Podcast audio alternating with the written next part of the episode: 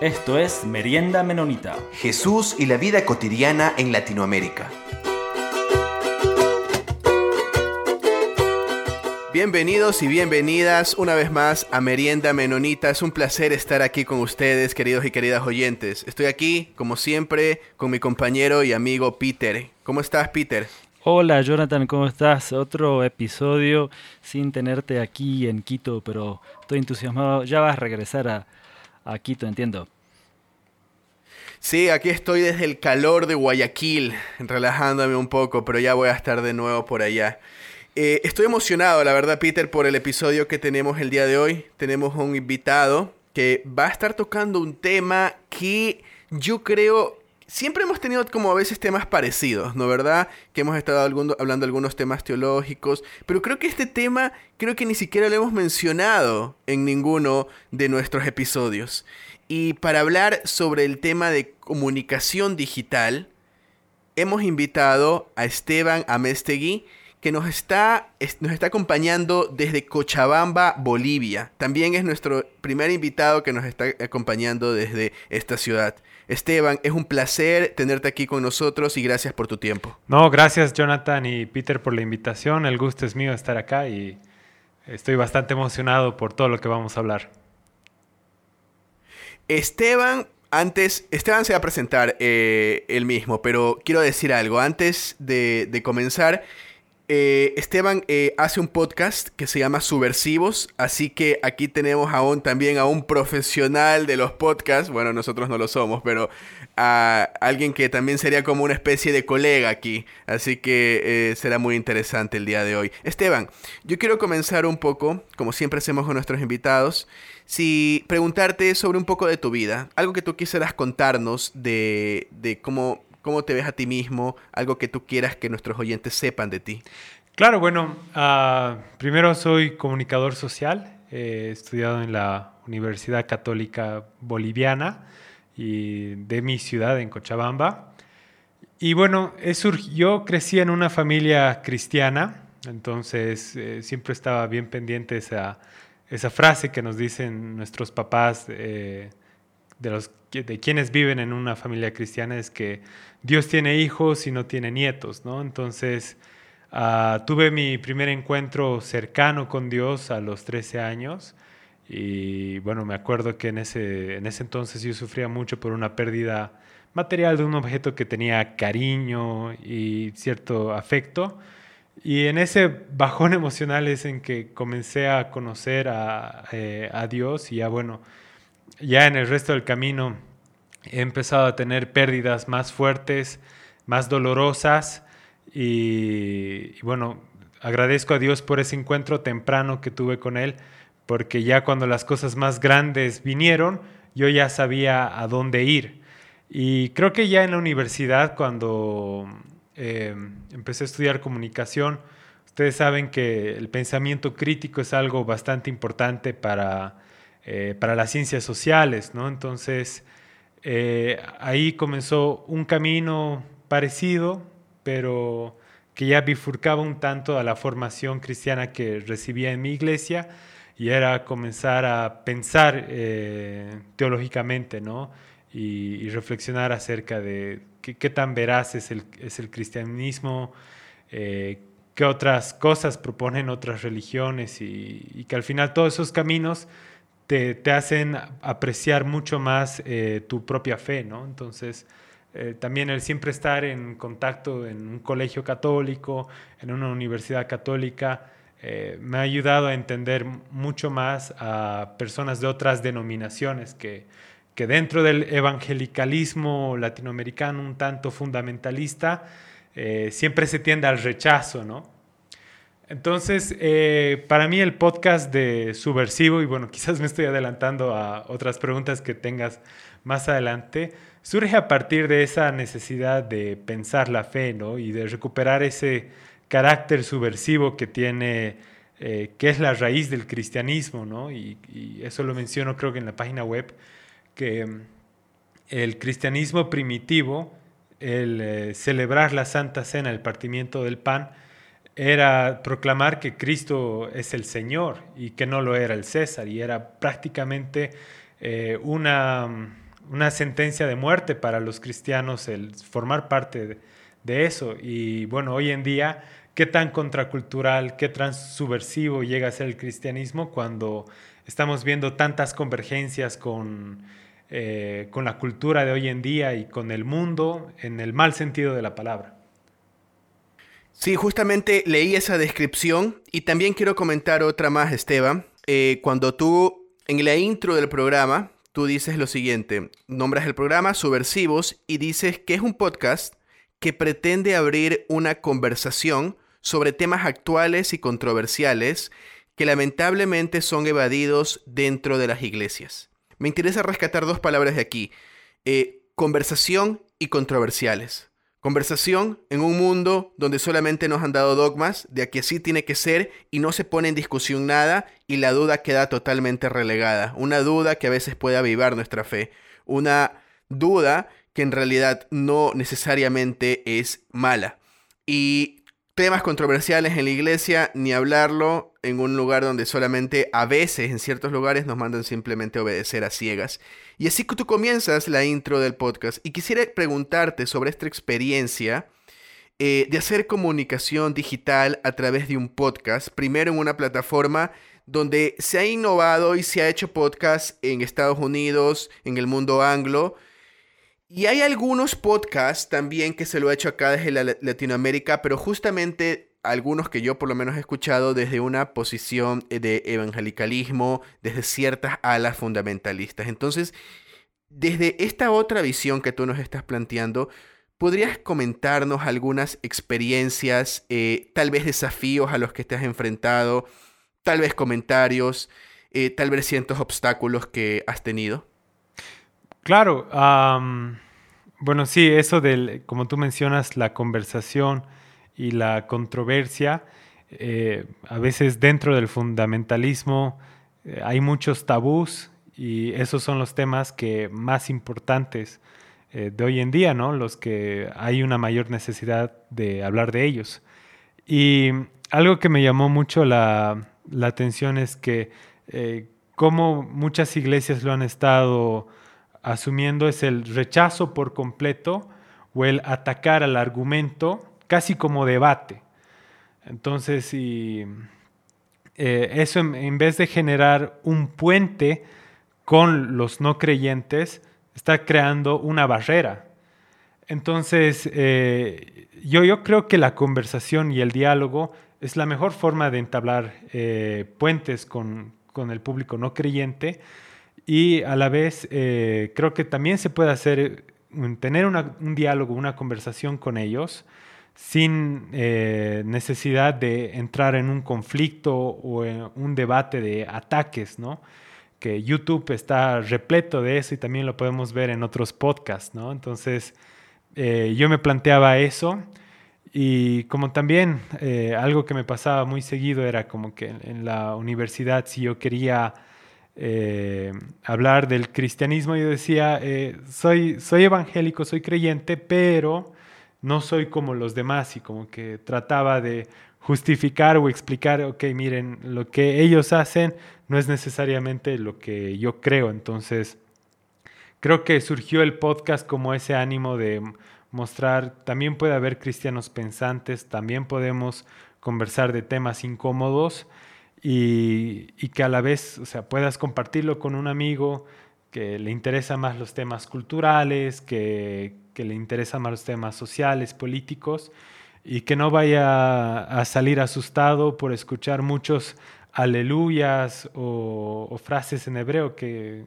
nadie va a entender. Entonces, eso, eh, más o menos ese era el propósito y el interés que tenía al hacer el podcast.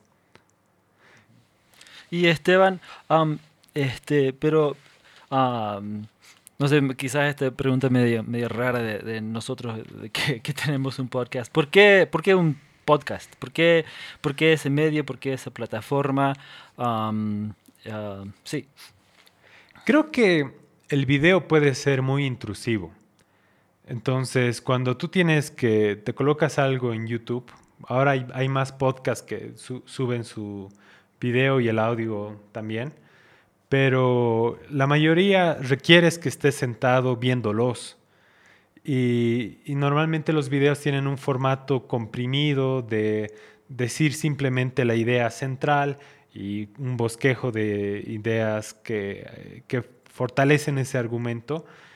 Y lo que me gustó del podcast es que tienes la libertad de poder narrar un poco más y, de fluir también en la conversación. Entonces, eh, en una conversación, por más que tengas tu, tu lista de preguntas, puede surgir algo interesante y ir por un lado que no tenías esperado.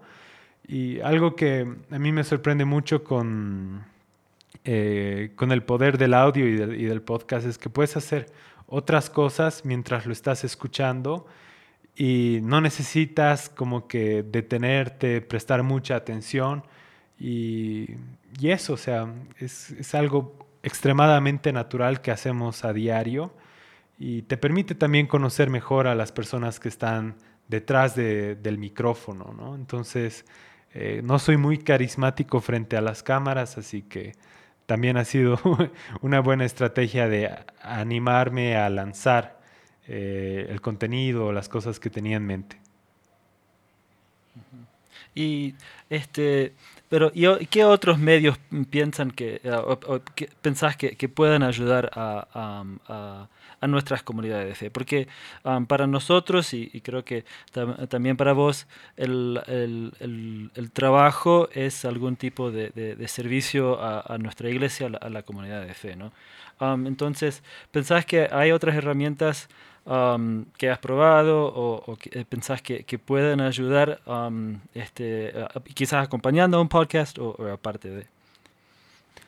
Claro, bueno, eh, quizás acá puedo hacer un paréntesis y quizás hablar un poco más acerca de nuestra situación eclesial actual. Y algo que veo bastante es que muchas iglesias eh, están trasladando el culto que tenían presencialmente y quieren hacer exactamente lo mismo en un formato digital. Entonces, ¿qué sucede? Hay la reunión de Zoom en las que todos tienen que silenciar el micrófono para escuchar al pastor, para escuchar al grupo de alabanza y o las transmisiones en vivo donde tu única forma de comunicación con tu comunidad de fe es colocar bendiciones hermanos, qué lindo, qué lindo servicio o excelente pastor, qué buena prédica. Entonces, eh, estamos tratando de replicar algo que no va a funcionar en el ámbito digital. Y algo que me sorprende mucho es cómo se puede utilizar estas plataformas de maneras muy interesantes. Entonces, por ejemplo, eh, los grupos pequeños que las cuentas de Zoom pagadas tienen, eh, son una excelente forma de que las personas puedan seguir rumiando sobre la palabra de Dios, con los miembros de su comunidad o se puede orar en grupos pequeños, eh, se pueden hacer oraciones incluso a través del chat. Yo trabajo también en Langham Predicación y los eventos continentales que hemos tenido de 203 personas, eh, algo que fue muy bueno es que ha sido muy interactivos. El objetivo era que los participantes también puedan interactuar con los demás y no sea simplemente el escuchar a, a otra persona hablar, porque ¿qué es lo que sucede en Facebook eh, o incluso en Zoom? Ahorita yo puedo abrir otra ventana y distraerme y, y perder interés en lo que se está hablando, ¿no? Y, en tu transmisión en vivo, la propia aplicación te va, de Facebook te va a lanzar otras cosas con las cuales te puedes distraer. Entonces, si no lo haces interactivo, si, si no cambias el formato, realmente no va a funcionar tan bien como podría eh, nuestros servicios, nuestras eh, reuniones de estudio bíblico, incluso nuestras sesiones de alabanza y adoración. Entonces, en ese sentido, creo que eh, toca repensar nuestros cultos y, cómo los vamos a llevar a cabo en el mundo digital y eh, en tema de actividades como las que realizamos nosotros, como el podcast y, los blogs o los canales de YouTube, estas formas de subir contenido son extremadamente fáciles de hacer con pocos recursos. Con un celular, con una cámara y el micrófono, eh, tú ya puedes empezar a hacer videos, puedes subirlos a distintas redes sociales de forma gratuita. Y inclusive para un podcast puedes utilizar el, micrófono eh, de los audífonos o el mismo micrófono del celular. Entonces, hay muchas alternativas que hoy en día han surgido, eh, pero toca pensarlas ya no como de una perspectiva de vamos a hacer lo mismo que, hace la televisión a la hora de filmar un culto, sino ver, ok, qué posibilidades me da esta plataforma para interactuar y edificar con, con la audiencia. Esteban, yo tenía una pregunta, pero que la voy a reformular, porque mi pregunta me parece que era un poco simplista, era como preguntarte si crees que todavía estamos como comunidades de fe e iglesias limitados en nuestro uso de la comunicación digital y creo que la respuesta sería un poco sí, pero quiero preguntarte algo creo que es un poco más profundo, si tú crees que puede haber aquí alguna razón, algún prejuicio, alguna eh, razón tal vez pseudo teológica por la cual nosotros como iglesias y, incluyo, ¿no verdad?, todas las comunidades, tenemos a veces como un cierto recelo a querer innovar en, en estas otras nuevas formas de comunicar. ¿Crees que haya algún recelo todavía? ¿O crees que vaya por ahí tal vez el hecho de que a veces somos un poco tal vez mediocres en nuestra manera de comunicar el mensaje cristiano a través de otras plataformas? Creo que era más real antes, eh, de la pandemia. Creo que la pandemia sí obligó a todos a, ok, ya no hay otra alternativa, tenemos que empezar a usar Facebook, tenemos que empezar a subir cosas a YouTube, crearemos una cuenta de Zoom porque si no hay culto, tampoco van a funcionar las otras cosas que sostienen a la iglesia, ¿no? Entonces, creo que hoy en día eh, hubo una, una mayor apertura, pero antes sí creo que había esa, hay, un, hay una noción dentro del cristianismo que, eh, que está bastante impregnada en nuestra psique colectiva, que es como que todo tiempo pasado siempre fue mejor. Y entonces eh, cualquier cosa nueva es como que, uy, no, una señal más del, del apocalipsis. Entonces, eh, en ese sentido, creo que sí, antes había mayor recelo incluso con el cine, ¿no? Me acuerdo que mi padre me contaba que eh, decían que la gente no debería ir al cine ni debería ver televisión.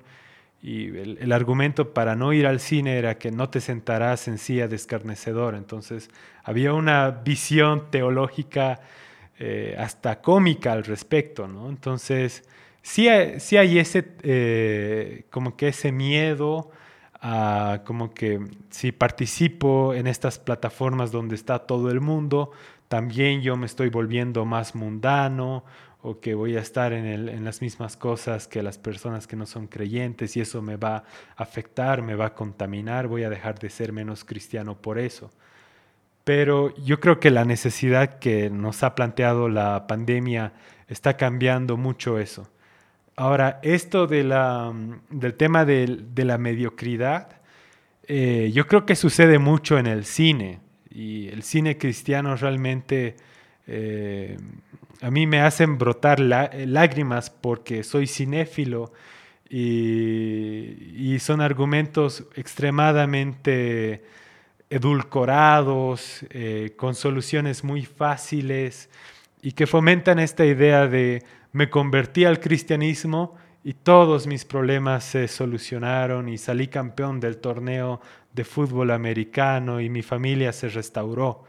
Entonces, eh, a nivel de cultura pop, es realmente muy, muy pobre y hay muy poco pensamiento eh, dentro del cristianismo evangélico y eh, todas esas películas de Dios no, Dios no está muerto, por ejemplo, vi, vi, la primera en la universidad porque eh, mi docente, no sé cómo dio con la película y nos hizo verla, pero es eh, como que plantea al ateo o al no creyente como el enemigo y si tú lo analizas con eh, la estructura del viaje del héroe, el docente ateo es literal el enemigo que al final muere.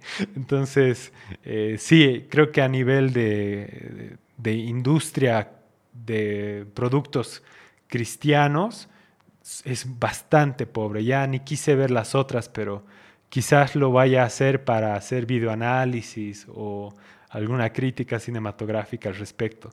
Ahora, creo que hay películas con, con argumentos cristianos que están muy bien hechas. Una de ellas es Silencio de Martin Scorsese, que pone esta situación de dos sacerdotes eh, que van a Japón buscando a su mentor. Y eh, porque se enteraron que él era apóstata y dijeron no eso no es posible eh, tenemos que ir para ver en qué situación está y traerlo de vuelta y predicar el evangelio y lo que me encantó de esta película es que puso, pone realmente muchas, un balance entre hasta qué punto es evangelismo, hasta qué punto es colonialismo y llegas en momentos en que realmente te transmite la crisis de fe que está viviendo el personaje principal. Y bueno, sin llegar a los spoilers, eh, creo que te, mantiene eh, esa vida de fe que, no es fácil, que es, que es bastante difícil de llevar y que a la vez te, te pone en conflicto con, con, lo que tú crees y de cómo lo estás transmitiendo a las otras personas. Es interesante que no solamente mencionas el hecho de la mediocridad, sino de algo que ya se vuelve peligroso y se vuelve malo, que es esto de, por ejemplo, legitimar ciertos prejuicios, como lo que comentaste sobre el ateo malo. Y me acuerdo que en la misma película Dios no está muerto, no recuerdo en cuál, también está el musulmán violento malo. Entonces ese también es el otro donde legitamos. Es musulmán, es malo. O sea, eso ya se vuelve malo. Eso ya es, va más allá de algo que podamos nosotros incluso pensar que es mediocre. Y algo más que quería comentar sobre lo otro que mencionaste, Esteban, que sin querer discutir el hecho ahorita de, de no verdad, esta famosa frase de que el medio es el mensaje, eh, había antes esta idea, ¿no verdad?, de que si yo casi solamente leo la Biblia a la otra persona, mágicamente a los Harry Potter, voy a, voy a casi a llegar a un conjuro donde la otra persona eso es lo único que necesita y va a ser salvo y, bueno, en palabras, ¿no verdad?, evangelicalistas, y se soluciona todo. Pero hemos visto, sabemos, eso es una visión muy muy, muy limitada, eh, muy ingenua de lo que es en realidad comunicar algo, eh, que es el, lenguaje cristiano. Y, me parece un poco extraño, y con esto sitúo mi, propia pregunta, mi próxima pregunta, de que hay ciertos, y no quiero decir nombres, pero hay ciertos eh, ministerios que están haciendo un trabajo que me parece en comunicación digital bien, pero son desde el lado del evangelicalismo, a veces fundamentalista, no tan bueno, según mi apreciación, eh, pero están haciendo un trabajo digital muy bueno. Pero yo me pregunto, ¿y dónde está un trabajo eh, de comunicación digital bueno desde otras visiones de la fe y desde otras tradiciones. Entonces no sé, y no sé si ahorita te pongo en una situación donde tal vez tengas que recordar un poco, si nos podrías recomendar algunos. Por ejemplo, ahorita me encantó eh, lo que comentaste sobre cine. Entonces si nos podrías recomendar algunos, tal vez canales de YouTube, tal vez otros podcasts. Bueno, para comenzar, a nuestros oyentes aquí tenemos el primero también que podemos recomendar, Subversivos. Pero además de eso, Esteban, ¿tendrías alguno otro que nos podrías comentar de cualquier plataforma para que nuestros oyentes también puedan escucharlos? Claro, bueno, ah, para responder la primera parte de, lo que dijiste, ah, yo creo que hay una gran confusión entre el proselitismo eh, y la evangelización. Y en, en, ese sentido, un recurso que yo recomiendo mucho es el libro de Misión Integral, escrito por René Padilla, que eh, justo son como la recopilación de sus ponencias en el movimiento de Lausana hace muchos años. Y, él plantea que eh, es realmente el Evangelio el que estamos compartiendo cuando nos preocupamos más de los números, de la gente que nos está viendo, cuando nos estamos preocupando más de cuántas personas, personas han hecho la oración de fe o cuántas personas se han bautizado, o, estamos predicando un evangelio cultura que tiene mucha eh, vinculación con lo que está sucediendo, eh, con el, pensamiento norteamericano, la cultura yankee, por así decirlo. Y eh, toca, toca repensar eso, ¿no? De que realmente vemos algunas coaliciones que tienen un excelente manejo de comunicación digital y que eh, realmente suben contenido constantemente, su nivel de producción es súper alto y, la manera en que organizan eventos, webinars, es realmente impresionante. Pero la, pregunta es, eh, ¿están compartiendo el, eh, el Evangelio o es, una, o es una noción de que eh, el Evangelio nunca llegó a América Latina y nosotros vamos a evangelizarlos de verdad, porque eh, si viene de Estados Unidos, eso sí es lo correcto, o si viene de Europa, eso sí es lo correcto, ¿no? Entonces, eh, al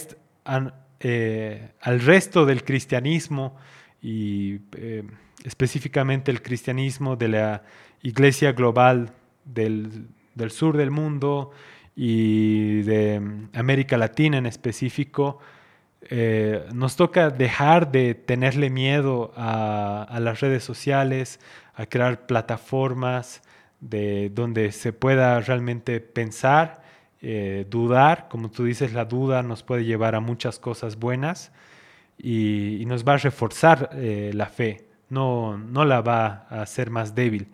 Y, y entonces en ese sentido, creo que hace falta ese tipo de interacción, no proselitista, sino de realmente respeto mutuo con, eh, con la otra persona detrás del ordenador.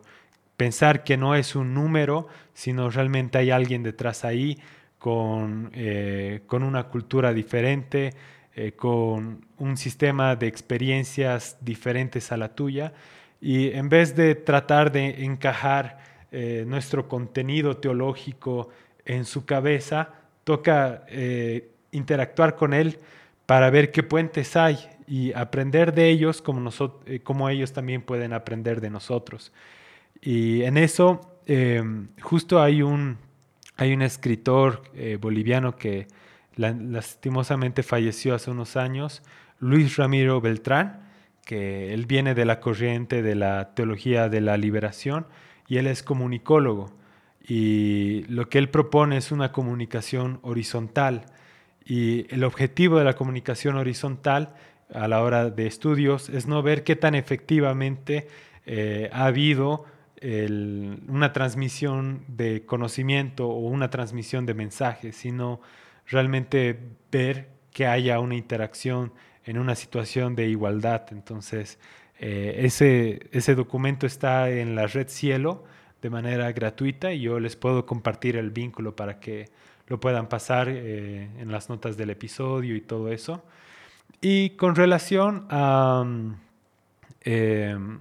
a otros podcasts, canales y, lugares a los que uno puede encontrar eh, conocimiento, bueno, contenido edificante, eh, yo les puedo recomendar bastante, hay un canal de un sacerdote, SM Dani, en YouTube y él es bastante famoso dentro de los youtubers españoles. Y algo que me encanta es que el resto de los youtubers es como que nunca me hubiera, dicen, nunca me hubiera imaginado que estaría en el canal de, un sacerdote.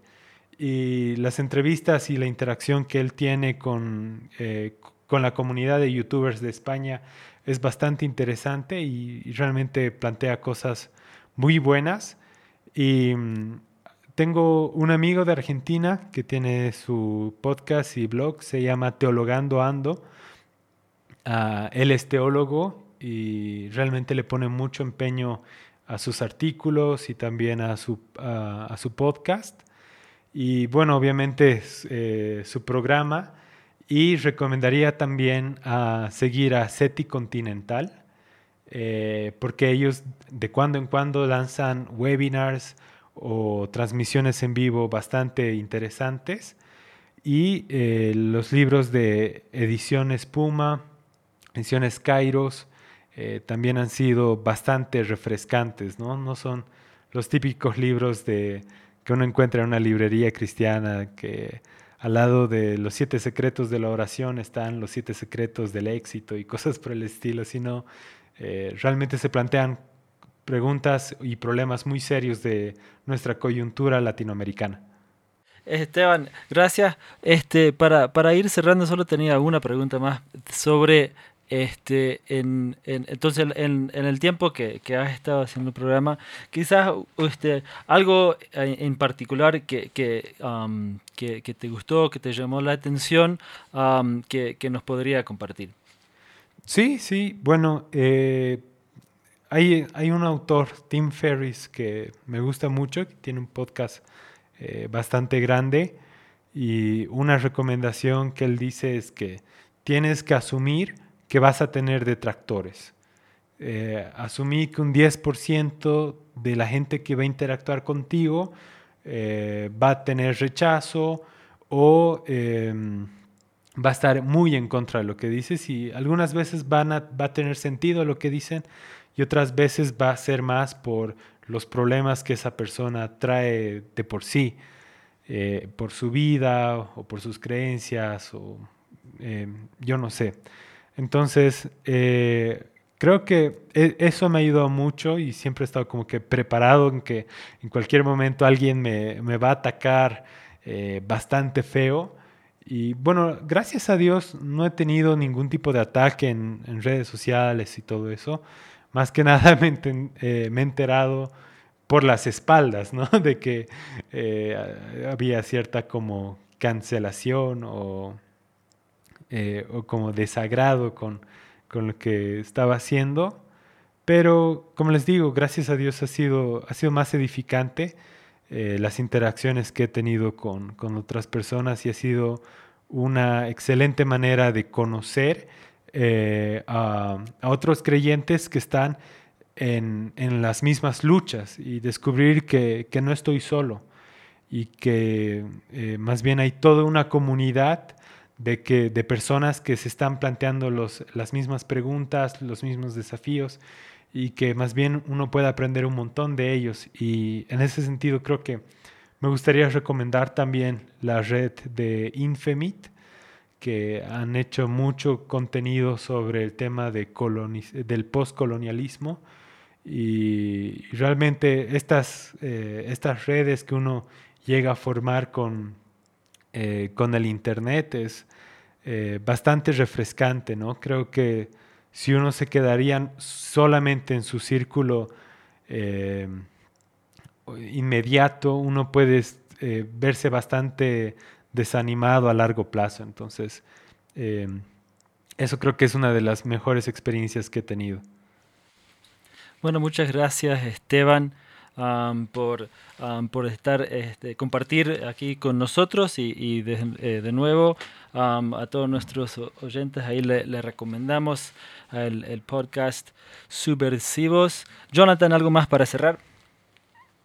Solamente agradecerle a Esteban eh, por su tiempo, por su disposición. creo que hemos tenido una conversación bastante interesante y espero poder seguirlo haciendo Esteban y tal vez tener otros encuentros aquí eh, para poder seguir conversando sobre estos temas.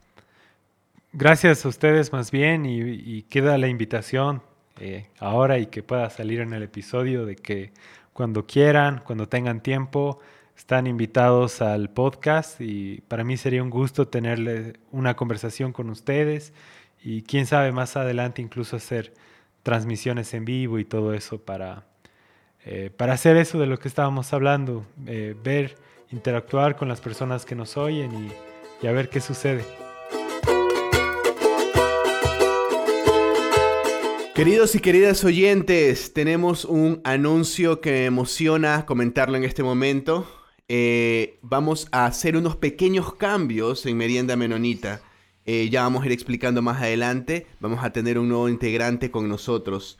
Peter. Sí, bueno, este, sí, entonces de aquí en adelante tenemos, bueno, ahorita con nosotros en este instante tenemos a un querido amigo, Marcos Acosta. Ustedes ya lo habían conocido antes, pero igual queremos, Marcos, te podés presentar. bueno, gracias por la invitación. Sí, yo soy Marcos, soy argentino, se van a dar cuenta por gente con la que hablo en, lo que voy a hacer o incluso por mi acento, eso como que no, lo puedo evitar. Em, y pero estoy estudiando en Estados Unidos en un seminario, haciendo la maestría en divinidad. Así que, em, bueno, hace rato venía como jugando con la idea de hacer un podcast o algo y acá la gente de Merienda Menonita me, me da la posibilidad de, probar algunas cosas. Marcos, qué chévere tenerte aquí con nosotros. Creo que va a dar esto buenos frutos. Eh, quisiera, no sé si podrías comentarnos un poco el nombre de la sección del programa, comentarnos cuál sería el formato que irías trabajando. Sí, bueno, entonces lo que vamos a hacer es el... Voy a hacer un mini segmento dentro del podcast de Merienda Menonita y como como, como va a ser parte de Merienda Menonita, busqué algún nombre que tenga que ver con la merienda justamente. Entonces, y como soy argentino, y como voy a hablar de la Biblia, y cuando uno interpreta la Biblia tiene que saber bien quién es y dónde está. Entonces, combinando todas esas cosas, se me ocurrió ponerle mate y charlas, porque mate es, como fundamental en la merienda en Argentina, de cualquier merienda. Y, y charlas porque voy a, voy a hablar al principio de la Biblia, pero si algún día escucho algo por ahí que es interesante, lo voy a decir. Así que pueden esperar algunas cosas, pero no, no se sabe qué va a venir, porque es medio random, medio aleatorio lo que, puede venir. y así que le puse ese nombre, sí, mate y charlas, porque es parte de la merienda. Wow, fantástico, Marcos. Entonces, ya, de, una vez, a ver, vamos a probar esto, esta mate y charla de, por primera vez. Entonces, aquí está, queridos y queridos oyentes, aquí está mate y charlas con Marcos Acosta.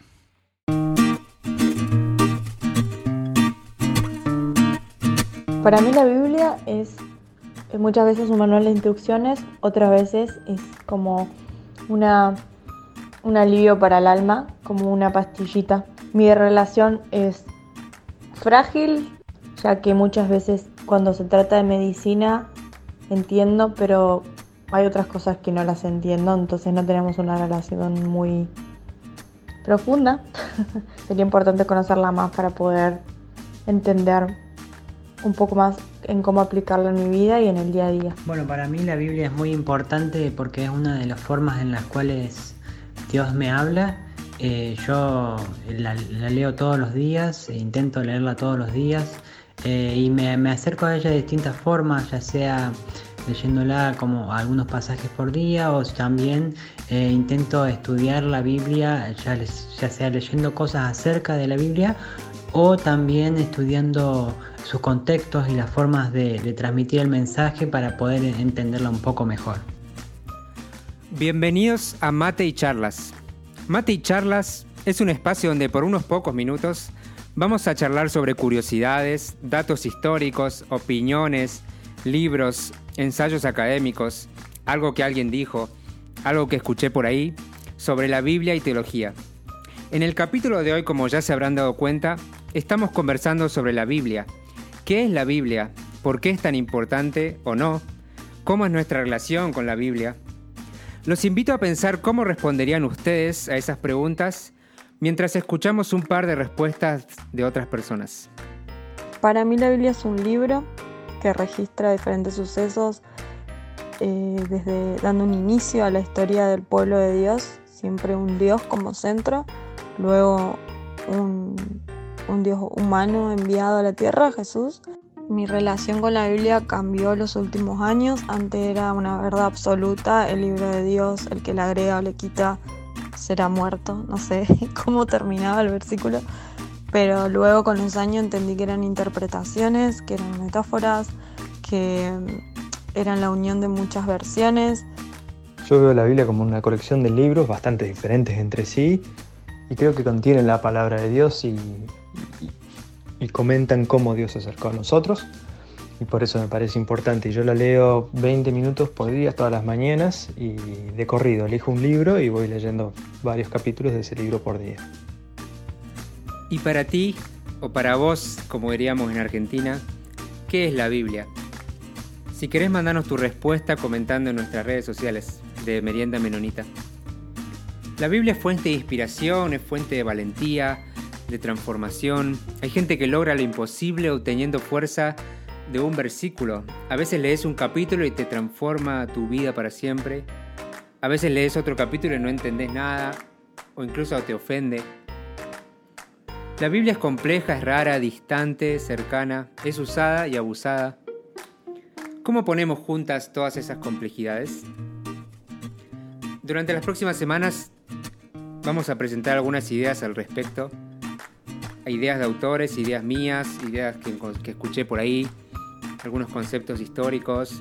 También vamos a hablar de cómo llega la Biblia a nuestras manos, en qué onda los idiomas originales, las traducciones y muchas otras cosas más que se me vayan ocurriendo. Así que seguimos encontrando al final de cada capítulo de Merienda Menonita. Cuando Peter y Jonathan se cansan de hablar, ahí entro yo. Yo soy Marcos Acosta y esto fue el primer episodio de Mate y Charlas. Que la Biblia y un vecino me dijo que es un libro.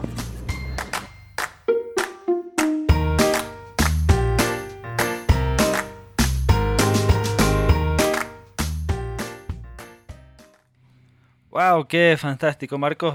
Está, está buenísimo. Tanto vamos a estar escuchando esto todas las semanas, estas charlas con mi matecito. Que, bueno, está, está espectacular. Este, Jonathan. Sub- y súper bíblico además, o sea, aquí deberíamos sentirnos orgullosos todas y todos de que vamos a estar participando junto a Marcos, de todos sus estudios y tesis que está desarrollando él. Gracias Marcos, en serio, me encantó.